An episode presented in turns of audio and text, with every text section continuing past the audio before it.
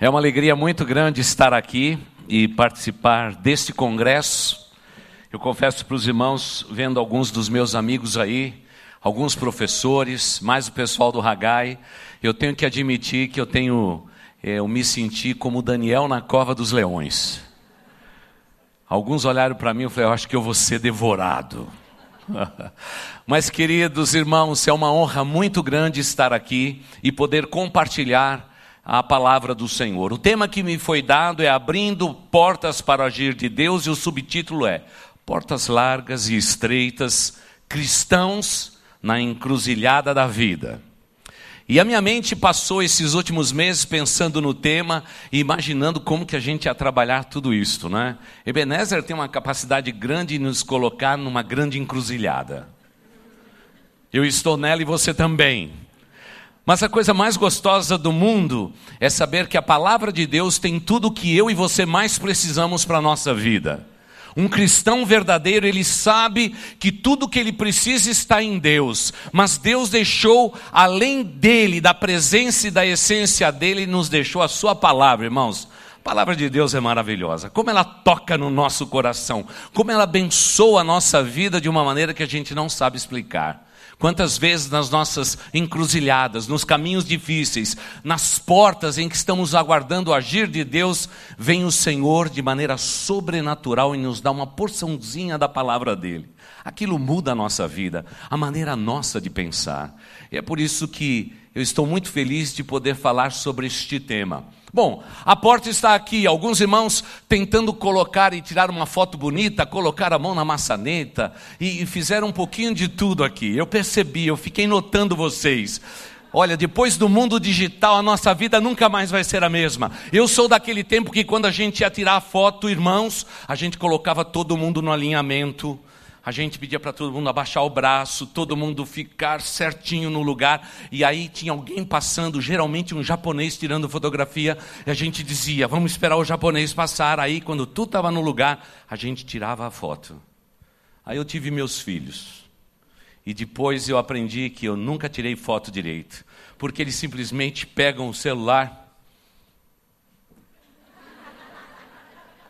E aí a gente começa a aprender tudo de novo. Eu vi a turma tirando foto de tudo quanto é jeito. Eu não sei qual é a tua época, mas eu sei da minha. A minha era da foto, tinha que ser perfeita. Para guardar na memória e no coração.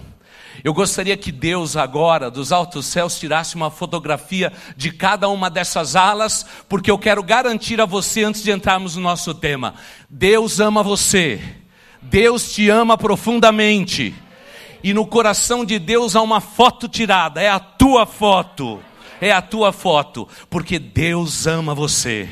E Deus quer hoje nos ensinar que eu e você precisamos escolher entre portas largas e estreitas. O texto de Mateus capítulo 7 Mateus 7,13 nos diz a respeito desta porta. O texto é muito conhecido. Ele nos diz assim: entrem pela porta estreita, disse Jesus, pois larga é a porta e amplo caminho que nos leva à perdição, e são muitos os que entram por ela.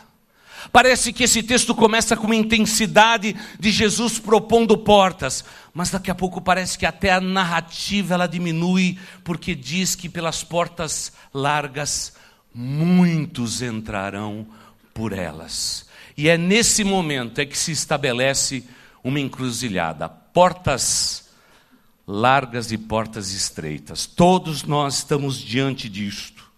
Algum tempo atrás eu fui pregar numa igreja eu sou um pastor batista e eu fui pregar, eu tenho pregado muito na Assembleia de Deus.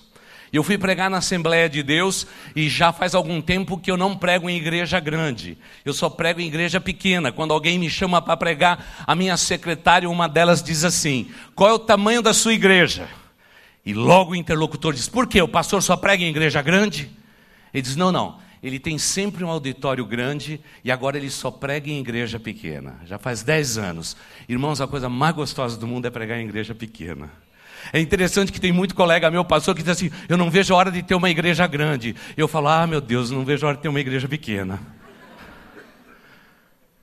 Eu fui pregar nessa igreja Assembleia de Deus e eu nunca me esqueço que lá na galeria tinha um senhor. A esposa dele sentada ao lado dele e ele um homem cego e ele segurava na mão aquelas aquelas bengalas que elas são retráteis. Ele segurava e ele estava bem no parapeito. E ele naturalmente só me ouvindo. E quando eu comecei a pregar a respeito de relacionamento familiar, sabe como é gostoso a Assembleia de Deus, né? Todo mundo participa e interage. Ele disse assim: Meu amor vai ficar estreito. E eu ia pregando com vigor ele dizia assim: ficou mais estreito. Eu pregava mais e dizia assim: está estreito, mas está bom, Senhor. Oh, queridos, muitas vezes nós entendemos que o caminho estreito é o caminho difícil, mas por uma, por uma razão divina, Deus disse: Povo meu, escolha o caminho estreito, portas estreitas são importantes para a vida de vocês. E muitas vezes nós queremos a porta larga. A porta larga não nos conduz até Deus. A porta larga nos desvia do caminho de Deus. E eu queria perguntar a você: qual é a porta que você tem mais habituado a entrar por ela? A porta estreita ou a porta larga? Porque Deus nos dá sempre, para a vida de todos nós cristãos, esta encruzilhada das escolhas. E talvez você pergunte, pastor, onde isso começou? Então eu quero levar vocês para a figura de um Deus amoroso no jardim, no jardim do Éden. Foi lá que essa história começou. Ah, foi lá que essa história começou. O caminho era todo largo e aplainado. Deus tinha um relacionamento pessoal com o homem todas as tardes, na viração do dia, Deus ia e se sentava literalmente numa pedra para ter comunhão face a face com o homem. Ah, Deus, na sua infinita bondade, ele olhando para o universo, ele disse que tudo que ele tinha criado pelas suas mãos, tudo era poderosamente lindo e perfeito. Isto é bom, isto é bom, isto é bom, isto é bom. Cada ato da criação, na exuberância da explosão de cores de Deus, tudo era bom. Mas de repente vem o nosso Deus e diz assim: Não é bom que o homem esteja só. Eu não quero que você pense que depois da criação da mulher o caminho ficou estreito. Por favor. Eu sei que tem alguns espertinhos que já estão cutucando a esposa. Pare com isso. Aquele Deus maravilhoso que tudo viu bom, de repente ele nota algo que não era bom. O homem não deveria estar só. É como se a trindade divina dissesse assim: falta alguma coisa na vida dele nessa obra-prima nossa, nesse que foi criado pouco abaixo dos anjos, em glória e poder, falta alguma coisa. E a Bíblia diz que Deus criou a mulher de maneira grandiosa. Quantas vezes no, embate de viver as encruzilhadas da nossa vida, homens e mulheres vêm para mim para dizer, pastor, por que, que eu penso assim ela pensa de outro jeito? Muito fácil. Nós fomos tirados do pó, elas foram tiradas de algo orgânico. É muito diferente a proporção. Quem é tirado do pó é mais razão. Quem foi tirado de células vivas é mais orgânico, pensa diferente, age diferente. E é por isso que todos vocês estando aqui diante de mim, eu não tremo, mas quando minha esposa entrou e sentou ali daquele lado, eu estou tremendo. Ainda mais quando ela está com iPad. E se você está com o seu iPad, o seu iPod, o seu iPhone, o seu iPin, olha irmãos, fique com todos os ais. Ah, homem. O homem consegue ver a vida de maneira racional, a mulher não. A mulher é o único ser na face da terra que usa os dois lados do cérebro simultaneamente. Isso não torna vocês mais inteligentes. Você já percebe que o negócio começou a ficar uma encruzilhada? Já começou a ficar. Foi lá que começou tudo. Foi lá que nas encruzilhadas da vida de quem ama a Deus, as coisas começaram a ficar do jeito que Deus sempre planejou. E é por isso que quando nós pensamos em portas largas e estreitas, e pensamos em encruzilhadas, nós pensamos no ser humano, o virtuoso ser humano que Deus criou segundo a imagem dele e semelhança, e nos colocou exatamente numa posição de liderança. Adão estava ali para liderar, como cada um de nós estamos nas áreas da nossa vida prontos para liderar. Deus nos dá este domínio sobre todas as coisas. E é por isso que o Instituto Hagai, a semelhança de tantas outras instituições, se esforçam para realmente explorar, maximizar o poder de liderança da nossa vida. E eu agradeço a Deus por vocês estarem neste encontro, porque o que eu vejo por esses corredores não é gente correndo de um lado para o outro atrás de um café e de um chá. Mas o que eu vejo é líderes buscando realmente se aperfeiçoar no seu potencial de liderança. E isto encanta meu coração e eu digo: louvado seja Deus pelo teu povo, ó Pai. Eu te louvo, eu te engrandeço, porque tu és o Deus que de maneira doce toca no coração das pessoas. Este povo não está aqui por uma piscina, ainda que pule nela. Esse povo não está aqui por causa da comida, ainda que pule nela. Esse povo não está aqui por causa da sobremesa, ainda que pule nela. Esse povo está procurando aperfeiçoamento para, numa conspiração santa, voltar para os seus lugares de origem e transformar as suas realidades. Vocês já fizeram uma escolha nestas portas, vocês escolheram o caminho estreito, o caminho da renúncia. E é por isso que quando nós lemos aquela história bonita daquele Deus amoroso naquele jardim, a gente vê que Deus colocou o homem e a mulher para exercer liderança, domínio sobre todas as coisas. Mas houve um momento difícil na vida daquele casal, foi um momento de decisão. A nossa encruzilhada estava naquele tempo em que as cobras ainda tinham pernas. E Deus fez a serpente rastejar. Olha, o princípio de liderança da nossa vida estava implícito em tudo aquilo. E sabe o que Deus fez de uma maneira maravilhosa e grandiosa? Deus permitiu que nós usássemos do nosso poder de escolha para decidirmos na encruzilhada da nossa vida o caminho a seguir. Como eu amo a Deus. Deus não criou robôs. Deus nos deu liberdade. Deus correu todos os riscos conosco, porque Ele sabia que acima de todas as coisas, como já aprendemos, um dia viria alguém que consertaria qualquer possibilidade de erro, Jesus, o perfeito, o santo. Querido, queridos irmãos, o que acontece no Éden é negação e medo. Negação e medo. E eu gostaria que você guardasse essas duas palavras: negação e medo. Porque a palavra de Deus nos diz que depois do homem ter pecado, na viração do dia, como Deus sempre fazia, ele foi andar junto do homem e da mulher, com os quais ele tinha comunicação face a face, tinha comunhão perfeita. E naquela tardezinha, o homem se escondeu. Queridos, eu pergunto: será que alguém se esconde de Deus?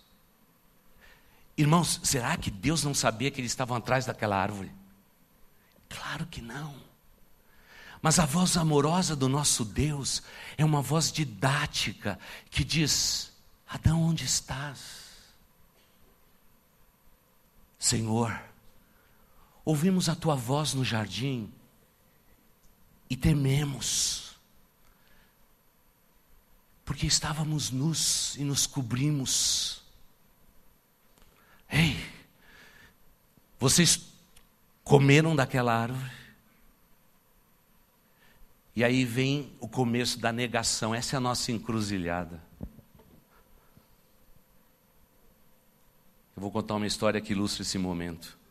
Há muitos anos atrás, no Espírito Santo pregando, eu pedi para que jovens encenassem esse momento. E eles fizeram muito perfeito. Eles se vestiram lá, colocaram parreiras por tudo quanto é canto.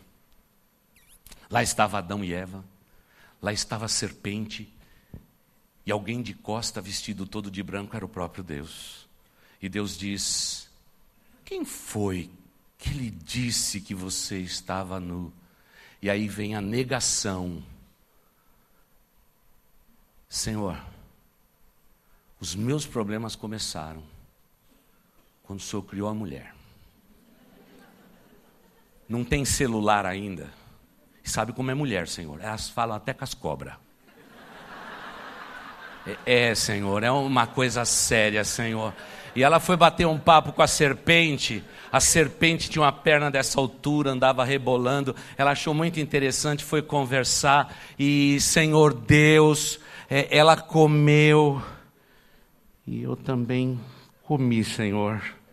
A mulher estava atrás e os adolescentes encenando. E, e ela e disse assim: Senhor, ele está tentando negar a culpa dele, porque homem é assim. Nunca foi ele o culpado.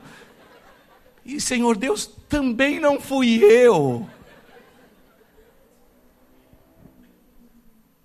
E a mulher saiu de cena. E a serpente estava lá atrás. Ela olhou para trás. Não tinha mais ninguém e aqueles adolescentes fizeram assim. Queridos irmãos, na encruzilhada da vida, eu quero propor a você que você escolha o caminho estreito. Ah, quanta gente hoje chega para mim e diz assim: Pastor, será que é a vontade de Deus? Irmãos, toda vez que um cristão me procurou para perguntar se era a vontade de Deus, não era. Porque parece que esse povo que clama por Deus, quando pergunta para alguém em qual ele sente mais autoridade, será que a vontade de Deus nunca é? Porque o Espírito Santo já falou no seu coração, ele está querendo o aval desta negação. Nós estamos negando o domínio de Deus e negando o nosso lugar na história, incluindo nossos erros. E líderes estão se escondendo atrás da negação. Sabe o que nós fazemos? Nós estamos sempre dizendo que alguém é culpado do nosso insucesso. Nós não queremos o caminho estreito. Nós queremos o caminho largo. E, e essa porta larga vai nos destruir. Quantos bons líderes que foram destruídos que você conhece. Pode perceber que negação e medo fizeram parte da sua existência. Porque, queridos irmãos, toda vez que nos defrontamos com portas, com caminhos estreitos e largos, nós temos que fazer a nossa opção e a nossa opção, ela sempre se esconde atrás de duas palavras nebulosas: negação e medo. Amados irmãos, quantos bons líderes que estão sendo destruídos porque querem agradar os outros e se esquecem de agradar ao Pai. Quantos e quantos líderes que não assumem os seus próprios erros, negam que erraram, teimosamente estão tentando é, camuflar as suas fraquezas, para que de uma certa forma, de uma certa maneira, ele possa ficar sempre bem diante dos olhos da sua família, da sua igreja, diante da sua congregação. Lugar de negação é escolher o caminho largo. Cuidado com ele, porque o nosso mestre é especialista em caminhos estreitos. E ele diz: poucos entrarão por esse caminho estreito. Larga, espaçosa, é realmente o caminho que nos leva à destruição. Oh, queridos irmãos, como nós precisamos aprender com Deus. Eu sei também que não é só de negação que a gente vive, mas de medo. Medo. Quantos de nós estamos fracassando porque temos medo? Não foi o que Adão disse? Senhor, ouvi a tua voz e temi. Parece que negação e medo andam de mãos dadas. E Jesus Cristo então agora propõe, nas encruzilhadas da sua vida, escolha o caminho estreito. Escolha o caminho estreito. E parece que isso não tem nada a ver com a sociedade que nós vivemos, porque todo mundo agora quer o caminho largo, quer o caminho das facilidades. Ninguém quer mais caminho estreito. Hoje existe igreja para todos os gostos, mas só existe dois tipos de igreja. me permita dizer. A igreja que dá o que o povo quer ouvir e a igreja que dá o que o povo precisa ouvir. É a igreja do caminho largo e a do caminho estreito. Como aquele homem cego disse: está estreito, mas está bom. Fala, Senhor, fala, Senhor. Nós precisamos disto. Tudo anda muito frouxo, tanto na sociedade quanto na igreja. Hoje eu não preciso mais olhar para o mundo para ter certeza que o nosso bom mestre está voltando para buscar a sua igreja. Eu olho, eu olho para a igreja e já tenho certeza que Jesus Cristo está voltando. Mas você é um líder, você já fez a opção pelo caminho estreito. Meu irmão, é caminho de renúncia. Esse é o lugar onde Deus te colocou. E colocado nesse lugar, você tem que vencer a barreira do medo. E o medo faz parte da vida de um líder. E quantos de nós, quantos de nós, e eu me incluo nesse grupo, quantas vezes com medo de uma liderança, com medo de um grupo de irmãos, com medo de alguém, eu deixei de tomar a decisão que eu deveria tomar, para ser aceito pelos outros. O medo me levou ao erro. Na encruzilhada da minha vida, eu escolhi o caminho largo. E logo Passado bem pouco tempo, eu descobri que aquela concessão feita era perigosa. Por isso, o livro de Provérbios diz: Se vierem os pecadores a ti com blandiças, não consintas, não consintas. Nós somos o povo do caminho estreito e sempre seremos o povo que renunciou, o povo que já escolheu a Cristo, não escolheu o mundo, não escolheu as facilidades desse mundo, mas escolheu viver por Cristo Jesus enquanto viverem. E ponto final. Tem que ser nítido, vívido nos nossos corações tais expectativas, porque caso contrário, irmãos, nós seremos arrastados por este mundo. Quantos de nós, quantos de nós e eu me incluo nisso a cada palavra, irmãos. Quantas vezes nós decidimos errados, nós fomos pelo caminho mais fácil e recusamos a porta estreita que nos conduz à vida eterna e erramos o alvo. Erramos o alvo. Ao longo da minha vida eu tenho percebido que as pessoas que se dizem mais íntegras, estando ao meu lado, não foram. Ah, você sabe alguém que vive falando o tempo todo de integridade? Eu sou íntegro, sou íntegro, sou íntegro, sou íntegro, sou íntegro, sou íntegro. Não foram íntegros.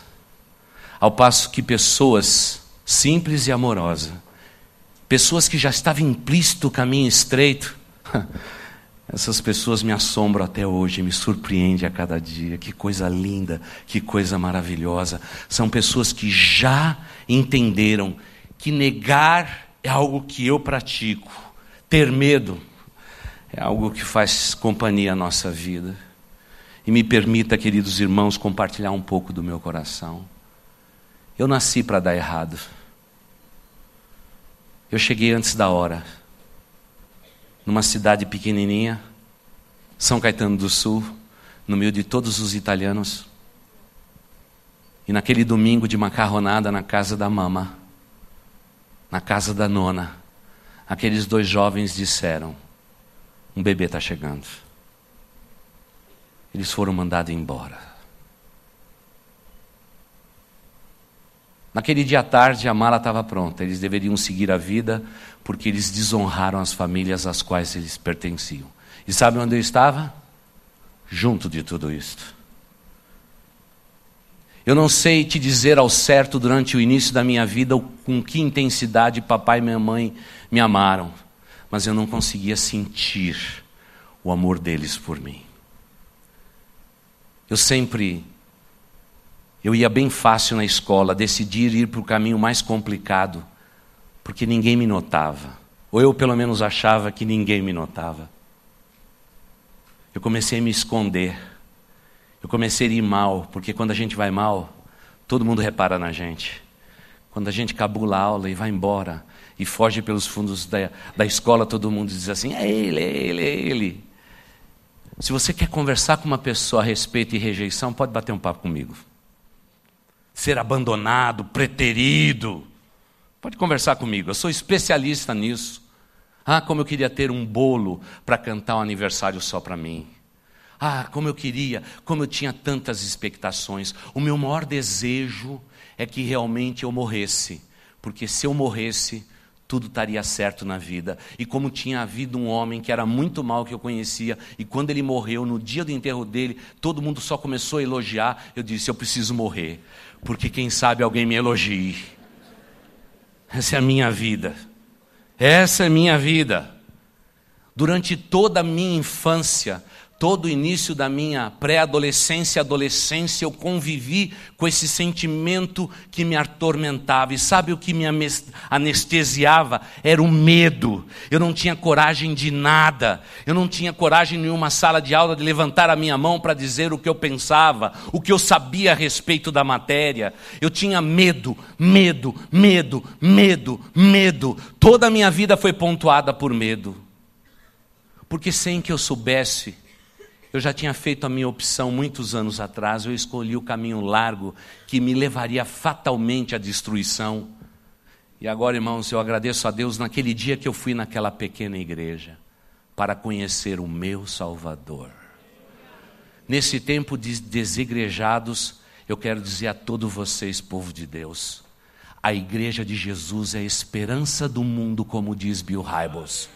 Eu creio na igreja de Cristo Jesus. Eu creio na igreja local. Eu agradeço porque eu sou fruto disto. E eu me lembro que o meu amigo de rua disse assim: Olha, nós estávamos jogando bola. Ele disse: Ó, você já viu um cara grande? Eu disse, porque eu sempre fui meio comprido, alto. Ele disse assim: Já, eu conheço bastante gente alta. Ele disse: Ó, tem um cara pregando na minha igreja. É um americano, ele é alto demais. Ele tem um pé 45. Eu disse: Eu vou lá. Eu vou lá para ver. Pé 45, você está mentindo para mim. Se não vai.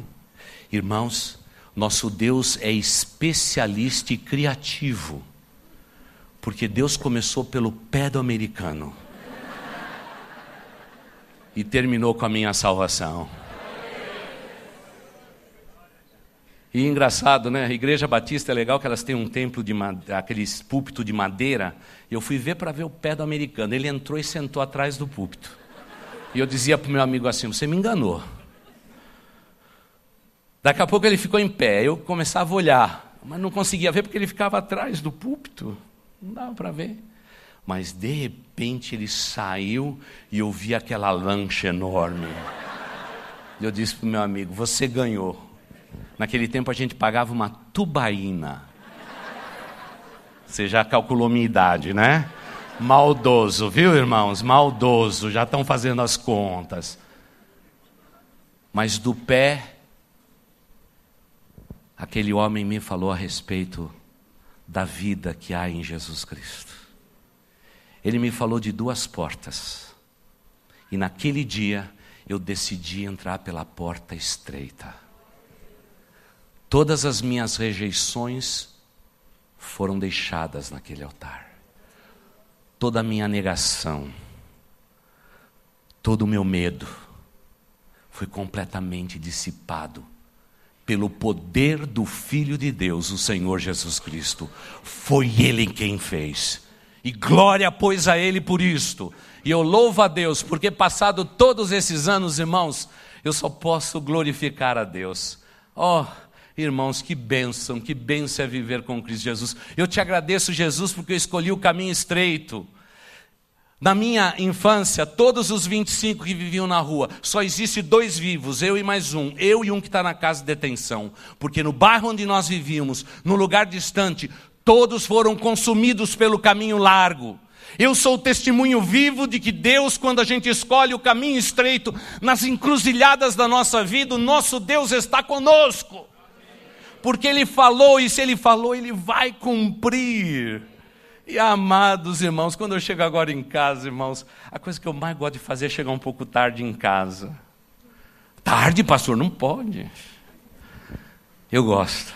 Eu vou pregar longe. Quando eu volto, a coisa que eu mais gosto de fazer é chegar em casa devagarzinho, abrir a porta, chegar lá naquele quarto e ver a minha esposa esposa descansando. Eu digo, Senhor Deus, Tu és um Deus grandioso. Uma mulher linda como essa. Quando eu olhei ela pela primeira vez, eu disse: Senhor Deus, é muita areia para o meu caminhãozinho. O Espírito Santo de Deus diz assim: faz três viagens e leva a moça.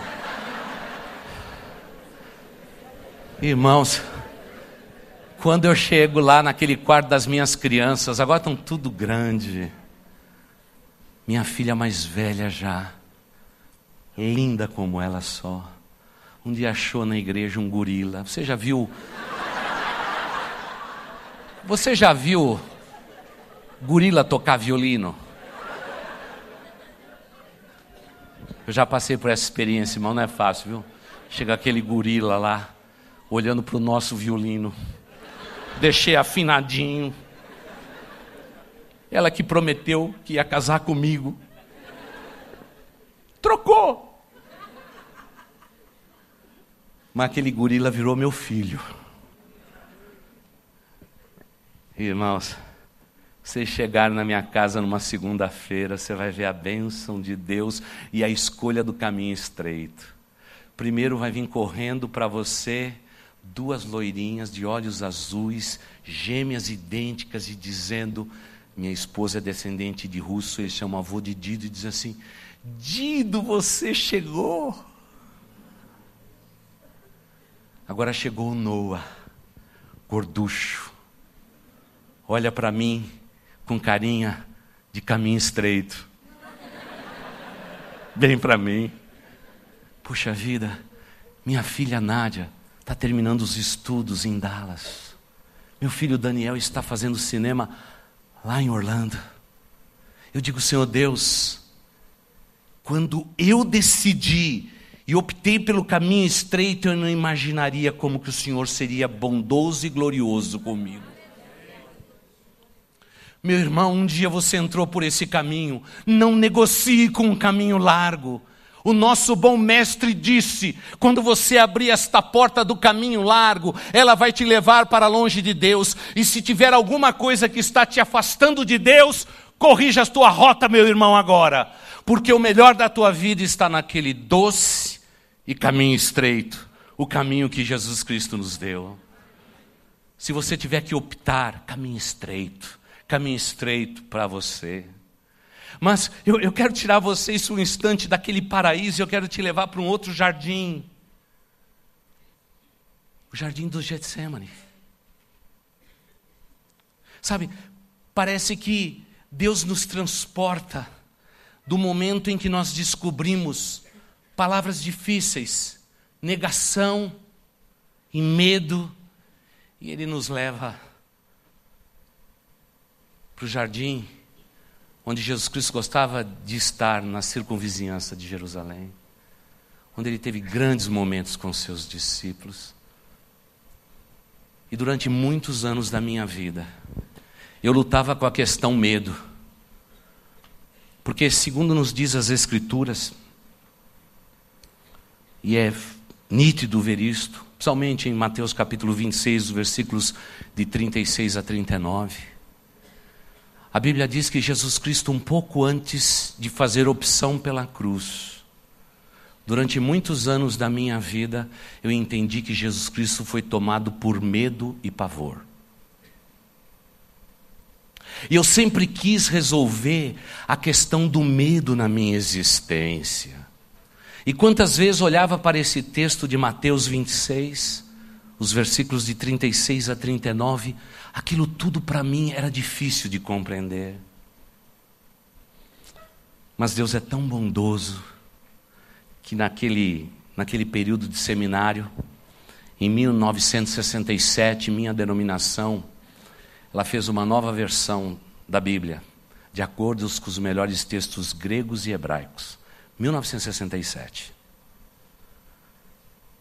No tempo que eu estava no seminário, nós fomos tratar da fluidez desse texto e pouca coisa foi alterada em 77, 78. Hoje, essa versão é mais conhecida como Almeida, século 21.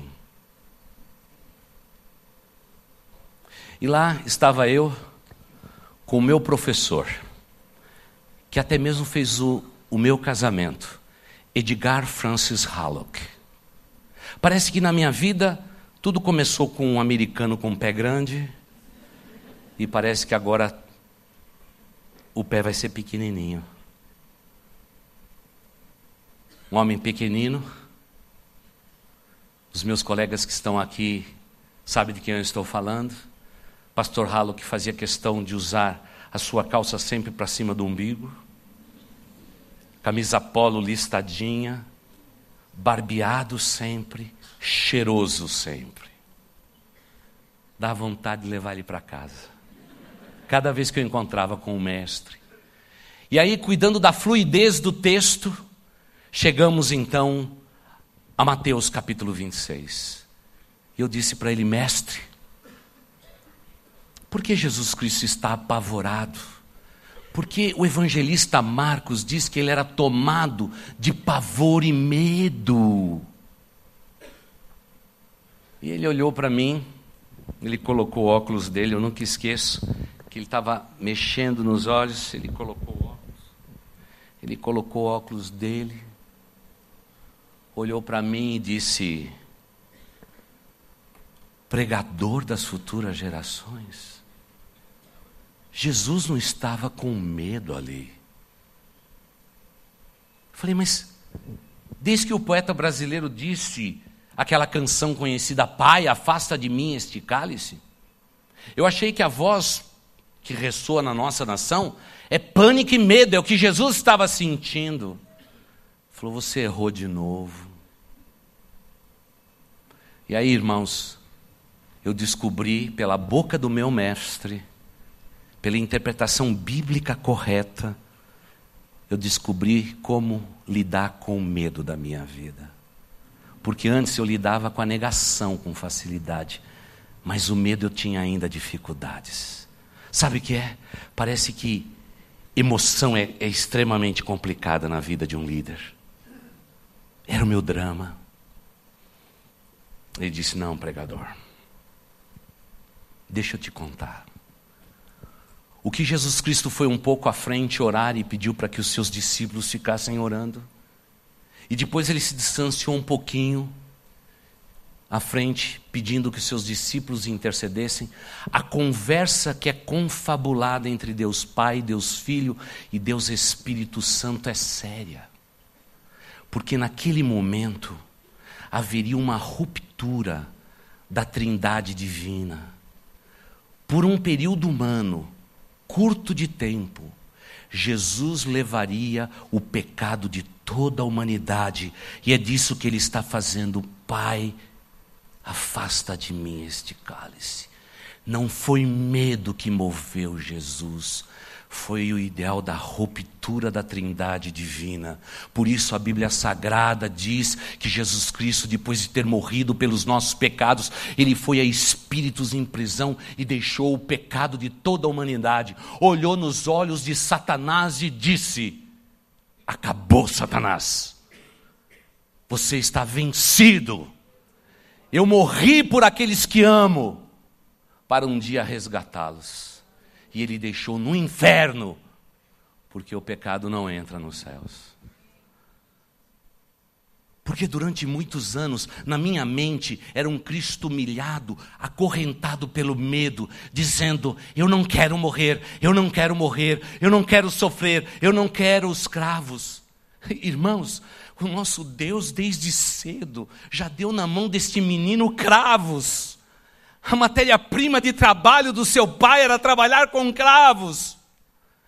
Ele apanhava os cravos ele já sabia que um dia o cravo estava reservado. Desde a fundação do mundo, Jesus Cristo veio para morrer. Quando Deus disse: haja luz, havia sombra de uma cruz. Não foi o que nós aprendemos? Ah, naquela humilde manjedoura, havia sombra de uma cruz.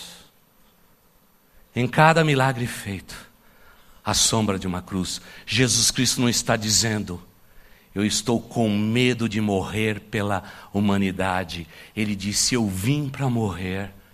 Mas o que os homens não conseguem entender é uma coisa só.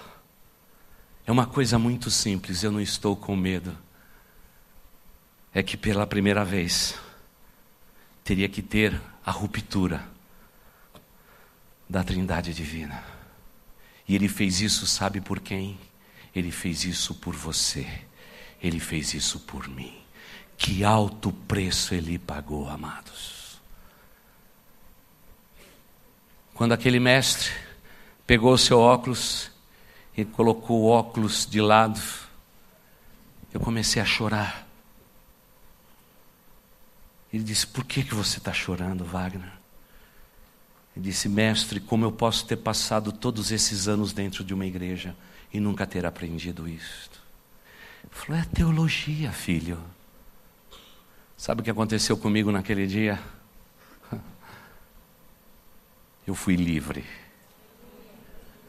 Mas de novo, pastor, eu quero dizer para vocês que eu tenho sido livre sempre, viu? Eu não sou um homem de uma conversão, eu tenho me convertido várias vezes. E toda vez que Deus faz um apelo, eu quero estar lá na frente. Às vezes eu, falo, eu faço um apelo tão bom na igreja que até eu quero me converter de novo, irmãos. Que ficou perfeito, ficou certinho. Mas eu fui livre porque o medo que me acorrentava durante a vida inteira de ser uma pessoa medrosa, de querer ser aceito pelos outros como líder, de fazer concessões em cima de concessões, temendo o homem, eu fui livre. E eu louvo a Deus por aquela libertação que eu recebi naquele dia. Eu agradeço a Deus. E aquele camarada foi tão impactante na minha vida que eu disse: Pastor, só vai fazer o meu casamento.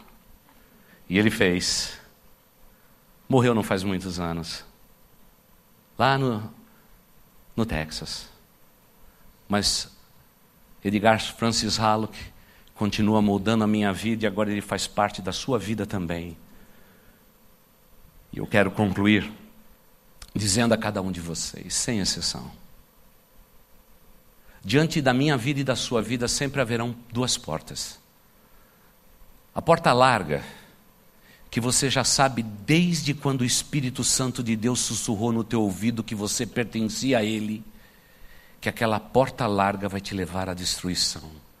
Nós somos o povo que já escolhemos uma porta estreita.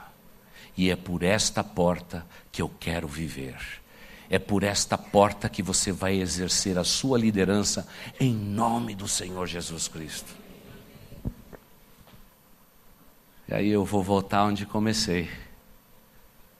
Está estreito, mas está bom. Está estreito, pastor, mas está bom.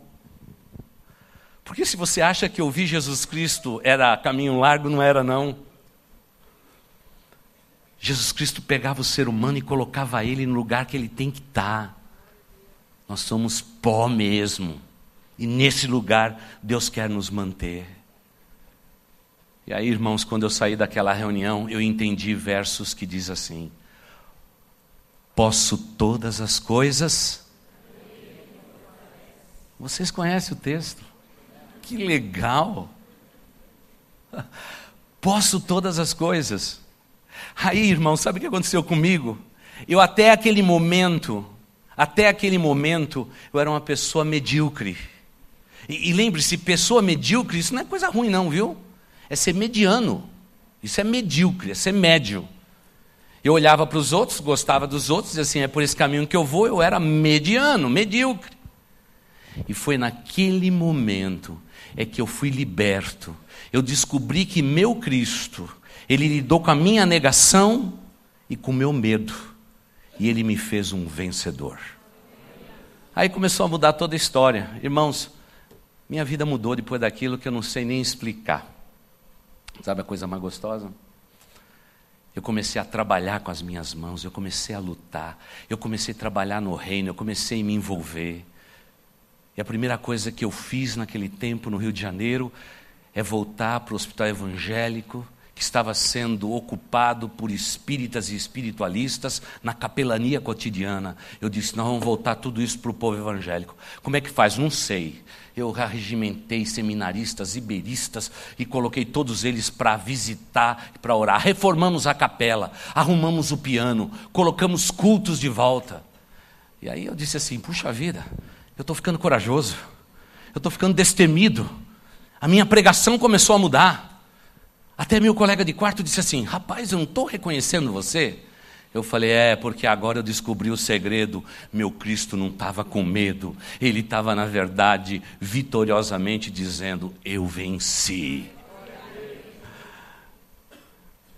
E concluo dizendo que fui lá para Cinelândia, no Rio de Janeiro. Cinelândia que fala até hoje? Cinelândia, Cinelândia. Começamos a pregar o evangelho para prostitutas em 78. A maioria das minhas Bíblias eram todas rasgadas, porque ela chegava e pegava a Bíblia e jogava longe. Eu ia lá, pegava os pedaços da Bíblia e continuava com toda intrepidez pregando o Evangelho de Cristo, mas pouco a pouco o Espírito Santo foi tocando no coração daquelas mulheres e fazendo a sua obra de uma maneira que a gente não sabe explicar. A gente subia morro, descia morro, pregava o Evangelho, fazia tudo. Que vida intensa nós tivemos depois que eu compreendi que Cristo lidou com a minha negação e Ele lidou principalmente com o meu medo. E aí não teve mais barreira. Eu dizia assim: vamos em frente. Eu sei que Deus está comigo. E quando eu escolhi o caminho estreito, eu escolhi o caminho para o mundo dos perdedores, mas eu escolhi o caminho dos vencedores dos vencedores. E eu louvo a Deus por isto, por tudo aquilo que Deus fez na minha vida e continua fazendo. E a gente continua com aquela coragem. Não faz muito tempo, nossa igreja estava vivendo um momento dramático. Eu já estava fazendo cultos e cultos. E nós já tava, eu já não aguentava mais, irmãos. Igreja pequenininha, templo apertado, fazendo cultos, cultos um atrás do outro. E sabe o que acontece? O combinado era assim: você vem para o culto, assiste o culto e vai embora do culto. Porque outro precisa entrar. O pessoal estava saindo aqui, tinha gente entrando. Mas aí o povo ia na cantina. O povo ficava por lá, sabe como é o povo de Deus, né? O povo de Deus não vai embora. É difícil se converter e trazer para a igreja. Mas depois que se converte, é duro tocar da igreja. Eu disse para Deus: Deus, acaba com tudo isso porque eu não estou aguentando mais. E Deus nos deu uma fábrica enorme, gigantesca. Lutei para a gente comprar aquela propriedade. Mas eu confesso para você que no dia que o dono deu a chave para nós, a gente tendo que pagar tudo aquilo, tudo em escombro, 17 anos de destruição. Quando peguei a chave na mão, eu entrei, os meus diretores estavam todos lá assim: Pastor, o que, que vai ser aqui? Pastor, o que, que vai ser aqui? O que, que nós vamos fazer aqui? Nossa, pastor, mas está muito cheio. Pastor, tem rato, tem isso, tem aquilo. Tem... Eu falei: Está abandonado, está 17 anos. Mas irmãos, de repente eu fiquei atrás de uma coluna lá e disse assim: Senhor Deus, quando a gente tem uma visão a gente fica escravo da visão. A gente fica amarrado na visão. Agora, Senhor Deus, eu, eu vou ter que pagar tudo isso aqui. Eu comecei a me desesperar. Toco meu celular. Uma daquelas prostitutas se converteu e se casou com um pastor.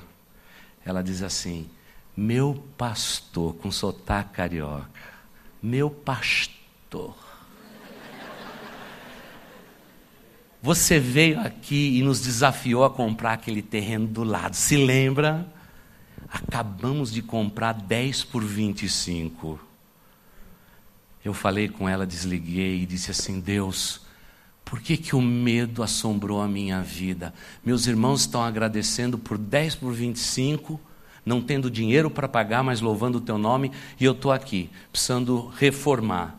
11 mil metros e estou com medo de alguma coisa.